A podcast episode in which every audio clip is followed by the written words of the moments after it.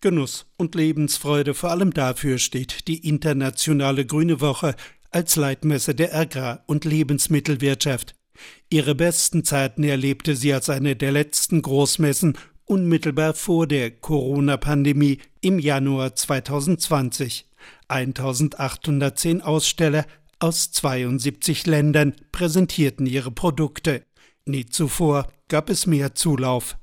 Der Neustart nach der Pandemie sei auf dem Messegelände unter dem Berliner Funkturm nun eine Nummer kleiner, rechnet Messechef Dirk Hoffmann vor. Insgesamt präsentieren 1400 Aussteller aus 60 Ländern eine Leistungsschau der Ernährungswirtschaft, der Landwirtschaft und des Gartenbaus.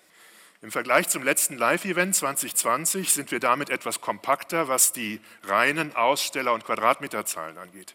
In diesem Jahr sind die Themen Nachhaltigkeit und Klimaschutz der grüne Faden für unsere Veranstaltung. Zwar sind die Erzeugerpreise der Landwirtschaft im Vorjahresvergleich um ein Drittel gestiegen, davon komme bei den Bauern aber nicht viel an, beklagt Bauernpräsident Joachim Ruckwied. 400 Prozent plus bei Düngemitteln, 200 Prozent plus bei Energie. Am Ende fressen die hohen Kosten die höheren Preise wieder auf. Wir brauchen dieses höhere Preisniveau, um überhaupt weiter erzeugen zu können, um die nächste Ernte vorfinanzieren zu können. Bei Landwirten und Lebensmittelwirtschaft überwiegt jedoch die Freude darüber, dass es nun wieder losgeht mit der Grünen Woche. Dort können Sie Ihre Produkte jeden Tag Zehntausenden Besuchern präsentieren.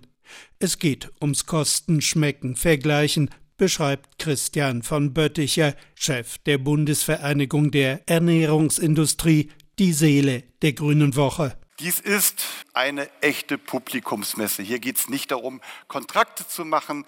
Auch Politik zu treffen ist sicherlich gut und schön, aber am Ende lebt diese Messe von den Besucherinnen und Besuchern. Und das, was die erwarten, ist zunächst einmal Geschmack, Spaß am Essen, an Lebensmitteln. Das soll Spaß machen und darum ist das eine Messe für die Verbraucherinnen und Verbraucher und lebt auch davon. Wie die Zukunft schmeckt, davon können sich Verbraucher etwa bei Algenriegeln, koreanischen Glücksfischen, veganen Lebensmitteln oder ganz klassisch bei Eisbein-Sandwiches einen eigenen Eindruck verschaffen.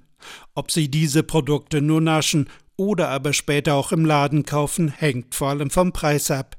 Wegen der hohen Inflation greifen immer mehr Käufer im Supermarkt zu günstigen Angeboten. Inforadio vom Rundfunk Berlin-Brandenburg.